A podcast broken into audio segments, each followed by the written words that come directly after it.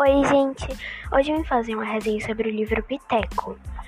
Bem, vou falar primeiro sobre os gêneros e conteúdo do livro. O livro fala sobre Piteco, um homem pré-histórico e sua tribo que viveram pelo período paleolítico. Seus gêneros são humor, aventura, ficção e pré-história.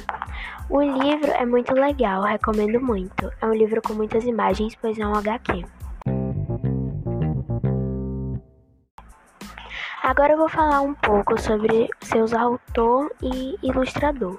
Seu autor é Maurício de Souza, que também é autor da Turma da Mônica.